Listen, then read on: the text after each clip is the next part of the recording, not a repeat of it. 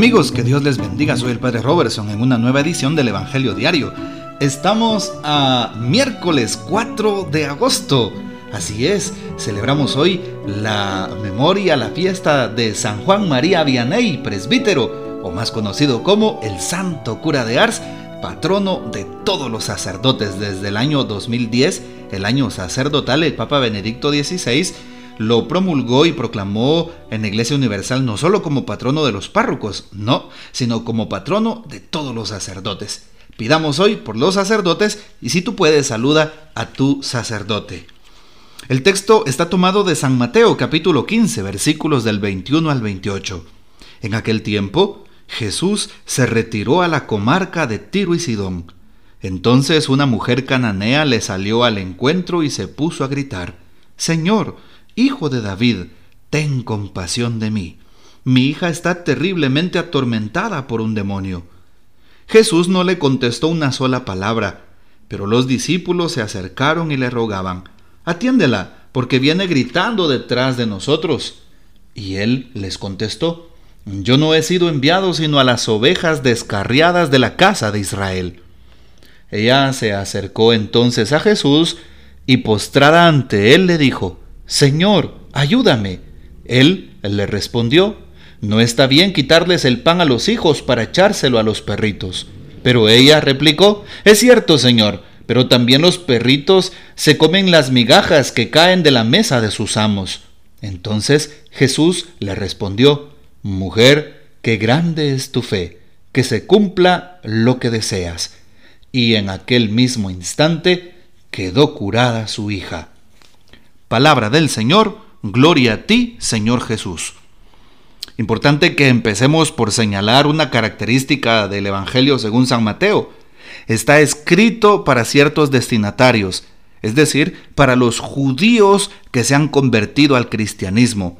Por eso el Evangelio de San Mateo es el que tiene más referencias al Antiguo Testamento, el que menciona más citas bíblicas de la palabra de Dios en el Antiguo Testamento, porque es un evangelio para aquellos que eran judíos convertidos y que conocían la palabra de Dios.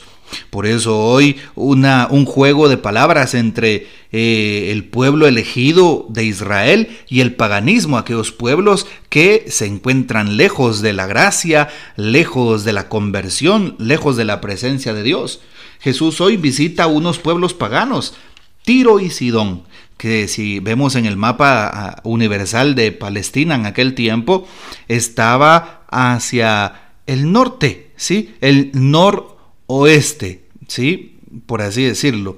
Entonces es como, o, noroccidente, mejor dicho, el noroccidente, ¿sí? Entonces, eh, más o menos estaba en esa dirección. Era un lugar de costa, ¿sí? En donde confluían, eh, había un puerto en donde confluían muchas personas, por lo tanto era, por así decirlo, un lugar en donde se llevaba una vida disoluta, algo así como Corinto, aquel lugar en el que Pablo desarrolla también su evangelización y a donde escribe dos cartas, primera y segunda Corintios. Bueno, ya pusimos el contexto de esta palabra de Dios. Entonces, veamos algo muy importante. La mujer pagana es un modelo de fe. Sí, ¿cómo es posible que una pagana sea modelo de fe? Pero así es. No se da por vencida ante la respuesta de Jesús y va respondiendo, va respondiendo ante las dificultades que la ponen a prueba. Jesús le va poniendo a prueba, le va poniendo a prueba. Y no es que la ponga a prueba como mujer, pone a prueba su fe. Es lo que va haciendo Jesús en el discurso. Pareciera como si Jesús la rechaza, en realidad no. Jesús va poniendo a prueba la fe de aquella mujer. Lo mismo hace el Señor con cada uno de nosotros. Por eso pidámosle al Señor que nos ayude a seguir adelante, que nos ayude a salir a, a salir airados y victoriosos en la fe. En medio de las pruebas, de la calamidad, Él siempre estará con nosotros y nos acompaña.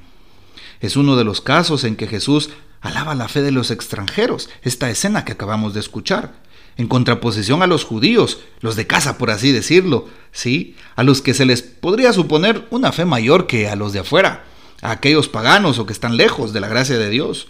Pero no es así. La fe de esta mujer nos interpela a los que somos de casa, a los que somos de la iglesia, a los que perseveramos, a los que estamos en un servicio. y que por eso mismo a lo mejor estamos tan satisfechos y nos sentimos autosuficientes. Así es, nos sentimos seguros de nuestra fe y de nuestra salvación que hemos olvidado la humildad en nuestra actitud ante Dios y ante los demás. Cuidado. Por eso hoy el texto nos invita a reconocer si estamos actuando bien, qué tan humildes y sencillos somos. Muchas veces nos creemos los más perfectos al estar en iglesia, al participar o incluso al estar en servicio en la iglesia, sin darnos cuenta que en realidad eh, esto nos tiene que llevar a ser humildes y sencillos. A sus propios apóstoles Jesús les dice, el que quiera ser el primero, que sea el último, ¿sí? El que quiera ser grande, que sea el servidor. Ponte hasta atrás de la fila, en otras palabras. Bueno, pidámosle al Señor, Señor, aumenta nuestra fe como aquella mujer, danos la gracia de tener la misma fe, Señor. Pidámosle esto a Jesús sacramentado. Aquella mujer cananea, por eso la mujer cananea, oriunda de esos lugares, nos recuerda que la salvación está para todos. Jesús se extiende a todo lugar. Qué importante cómo la mujer le dice, Señor, hijo de David. Esta palabra hijo de David es propia del Evangelio de San Mateo. ¿Por qué? Porque en San Mateo se considera a Jesús como aquel que es descendiente directo del rey David que nació en Belén de Judá. Bueno, reconoce a Jesús, Señor, hijo de David, ten compasión de mí. Lo reconoce como su Señor, lo reconoce como hijo de David, lo reconoce como su rey. ¿Ya? Estoy reconociendo al Señor como mi rey, como aquel que reina en mi vida, como aquel que le da todo, como aquel que tiene compasión, y estoy teniendo la misma compasión con mi prójimo, la misma compasión si alguien me ha pedido perdón, la misma compasión si alguien se ha equivocado y estoy enojado con esa persona. Estoy dándole una segunda oportunidad a alguien en mi vida, así como Jesús le da una segunda oportunidad a aquella mujer. Así es. Dice la mujer, mi hija está terriblemente atormentada por un demonio. Y más adelante, la mujer sigue insistiendo. Para tener una respuesta certera de Dios debemos de seguir insistiendo, a pesar de las contrariedades de la vida, aunque creamos que Jesús no nos escucha. Así es lo que hace Jesús, una actitud que va poniendo a prueba su fe. Jesús no le contestó una sola palabra, hizo como si no escuchara. Muchas veces oramos y sentimos como si Dios no nos, no nos escucha, no nos atiende, como si estamos solos. Y en realidad el Señor nos está poniendo a prueba. ¿Cuánto crees en mí? Por eso pidámosle al Señor que nos ayude a confiar y sigamos insistiendo como aquella mujer. Atiéndela, le dicen sus apóstoles. Jesús sigue entonces poniendo a prueba esa fe. Sigue, sigue, entonces poniendo a prueba tu fe y poniendo a prueba mi fe. Pero jamás Jesús nos dejará solos. Siempre Jesús va a corresponder cuando le pedimos ayuda. ¿Qué hace Jesús entonces?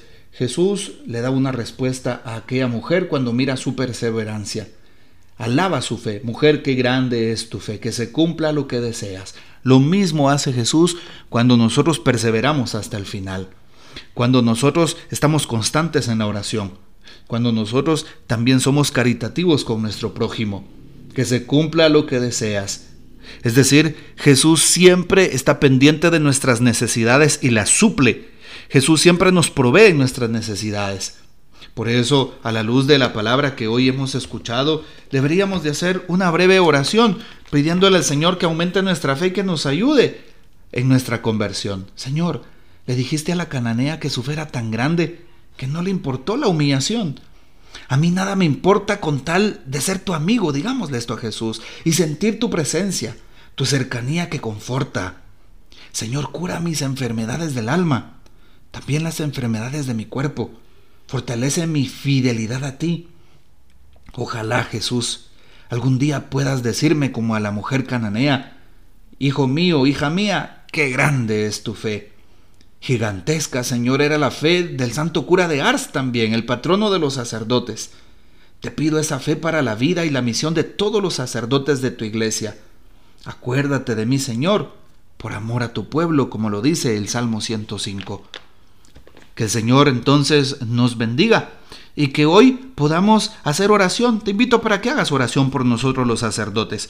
Hoy es día del cura de Ars, 4 de agosto, un día y una fecha muy especial para nosotros que celebramos a nuestro santo patrono. Saluda a tu sacerdote, ponle un mensaje y si puedes darle un presente, hazlo con todo el corazón, con todo el amor, porque es un día también en el cual recordamos a ese gran santo que marcó la vida de la iglesia.